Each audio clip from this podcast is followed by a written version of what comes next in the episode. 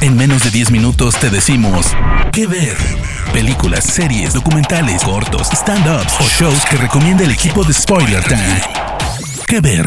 Para el podcast Que ver de Spoiler Time, en este caso Fernando Malimovka les trae una recomendación que viene además con una dinastía de cosas hermosas para ver. Se trata de RuPaul's Drag Race. Este programa es una especie de estos eh, realities nuevos que hay de competencia donde muchos, muchas personas que se dedican al drag, en masculinos que para los eventos o para eventos se transmutan a seres, a divas femeninas, intentan ganarse un premio. Esta emisión comenzó en el año 2009 para VH1 y actualmente se puede ver en Netflix que es para streamearlo las 13 temporadas, realmente son hermosas. Uno que la empezó a ver desde el comienzo, no, para mí es casi adictivo. Uno ama el mundo drag que se puede ver y esto también recomiendo y está en algún podcast de la serie Post. Eh, la verdad que es para verlo, es, es, un mundo muy interesante, un alter mundo, no se ve submundo, un alter mundo, es un mundo superior de, de aceptación y diversión que es muy interesante de ver. En la serie, nuevamente en Post, se puede ver cosas que tienen que ver más con lo social. Aquí se trata de una competencia de aspirantes a ganar un premio que en la actualidad, en la última temporada, era 100 mil dólares y algunas cuestiones más como una corona, un cetro y obviamente una provisión de maquillaje por un año. Lo interesante de esto es que estas personas que vienen de todos lados de lo que es Estados Unidos son convocadas por el señor RuPaul. RuPaul nació en 1960, estamos hablando de 61 años de vida. Es un drag, una un drag queen, una drag queen muy conocido de Estados Unidos, quizá el más conocido de Estados Unidos, de ese país, y ha logrado a lo largo, después de algunos, vamos a decirlo, algunos fracasos notorios en su vida, y además de batallar contra las adicciones, haber tenido un grupo punk en los 80, manifestarse o plasmarse finalmente como un ícono de la cultura drag.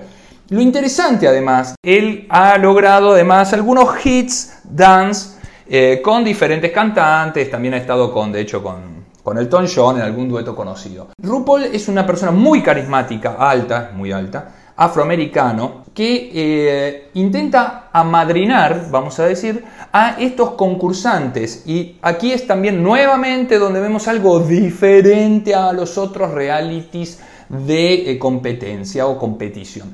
Que no se trata de maltratar a quien está haciéndolo y, buscando la, la cuestión ahí, sino al revés, mostrar el mundo, el altermundo de lo que es el drag, los drag queens, y acompañarlos y que los demás que están en sus ciudades de Estados Unidos, vamos, por ejemplo Atlanta o, todo lo que es Georgia, con, ya sabemos, o todos esos estados más bien que retroceden la evolución humana unos tantos años, unos tantos siglos, decirles que no están solos. Y esto es muy importante ver en lo que son los testimonios de los participantes que han sido víctimas de maltrato, abuso, eh, golpes, de todo, eh, cuestiones psicológicas, y que ellos puedan demostrarlo en qué, en el arte de, por ejemplo, hacer los vestidos. Obviamente hay, hay, themes, ¿no? O sea, hay temas que tienen que ver con los desfiles o con las competencias. Entonces, les dan libertad, les dan con qué hacer las ropas, los maquillajes. Algunos son consabidos cantantes, actores, digo, no, reconocidos, pero digo que han tenido mucho entrenamiento de cantantes, de actores, de bailarines. Hay eh, gente que anda, en la última temporada y hasta roller skaters. Hay una, un trans y eh, es drag, que se llama Gottmik, que es excelente en todo lo que hace en sus diseños, en sus maquillajes. Entonces, sin spoiler ni nada ni lo que tiene que ver, la verdad que es muy es, una forma de vida y es una forma de comportamiento y es una forma de competencia bastante sana. Obviamente tiene sus momentos de peleas, que la espectacularidad, un poco hay que mostrar eso, pero que después de todo uno ve que hay una comunión, hay una justamente una idea de por más de, estar juntos. En el mundo drag, que esto también no es, no es, no, es vano, no es baladí estarlo puntualizando, eh, en las competencias de drag, en los desfiles de drag, eh, existen lo que llaman las casas o las familias que tienen una madre que justamente toma bajo su ala diferentes drags o gente aspirante a drag.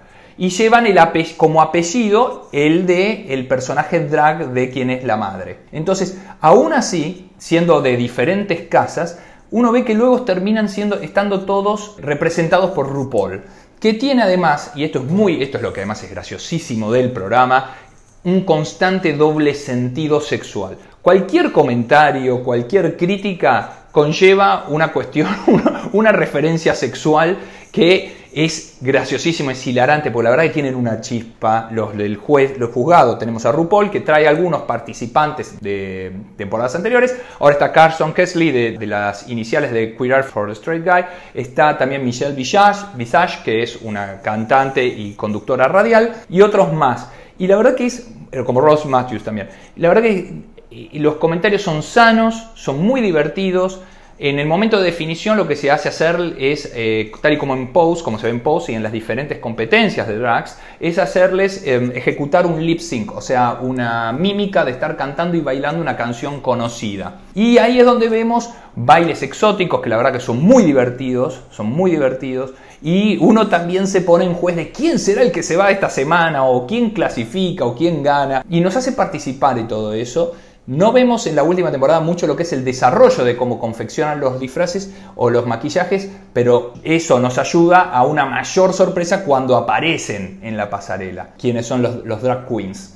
Y la verdad es que es un programa que uno ve que ha ayudado, jugado en lo, ideológico en esta última temporada respecto a, la lucha contra el coronavirus y además siempre referenciando la cuestión del HIV, de la actualidad de la comunidad gay, trans y lesbiana y la verdad, y drag obviamente, y es muy, muy bueno porque no escapan a ninguna cuestión que tenga que ver con lo político. A mí me gusta, a ver si quienes escuchen mi podcast normalmente saben que me gusta la cuestión política, y acá está referenciado constantemente, en este último año sobre todo con el Black Lives Matter, y la verdad es que es algo que es necesario en Estados Unidos, uno vive en otro país, pero la verdad que se da en todos lados este tipo de situaciones. Y quizás más puntualizado allí. Eh, son todo, todo el tiempo dobles sentidos o double intended puns, el juego sexual que es lo que lo hace divertido, no es, ver cómo hace un cupcake o cómo hacen un cuchillo, eh, como en Desafío del Juego sobre Fuego, que es un programa que a mí me gusta mucho, sino que aquí es lo divertido y es, son críticas normalmente sanas, tienen una parte de roast, o sea, de cuestiones de hacer chistes muy jorobados para ver quién los hace más, pero todos se ríen todo el tiempo.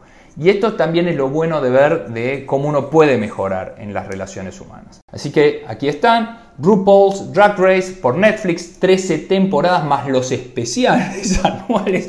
Así que tenemos para ver a full y para bailar y todo el tiempo repetir Bring Back My Girls cuando las llama de vuelta a las participantes para eh, poder juzgarlas. Un genio RuPaul, la verdad que son muchos años y mucho, mucho bien que le ha hecho a la cultura, en este caso norteamericana o del drag, siendo así que uno lo puede en otros países, mundial. Mi nombre es Fernando Malimovka para el podcast Kever de Spoiler Time. Nos vemos en la próxima recomendación. De parte del equipo de Spoiler Time, esperamos que te haya gustado esta recomendación. Nos escuchamos a la próxima. Que ver.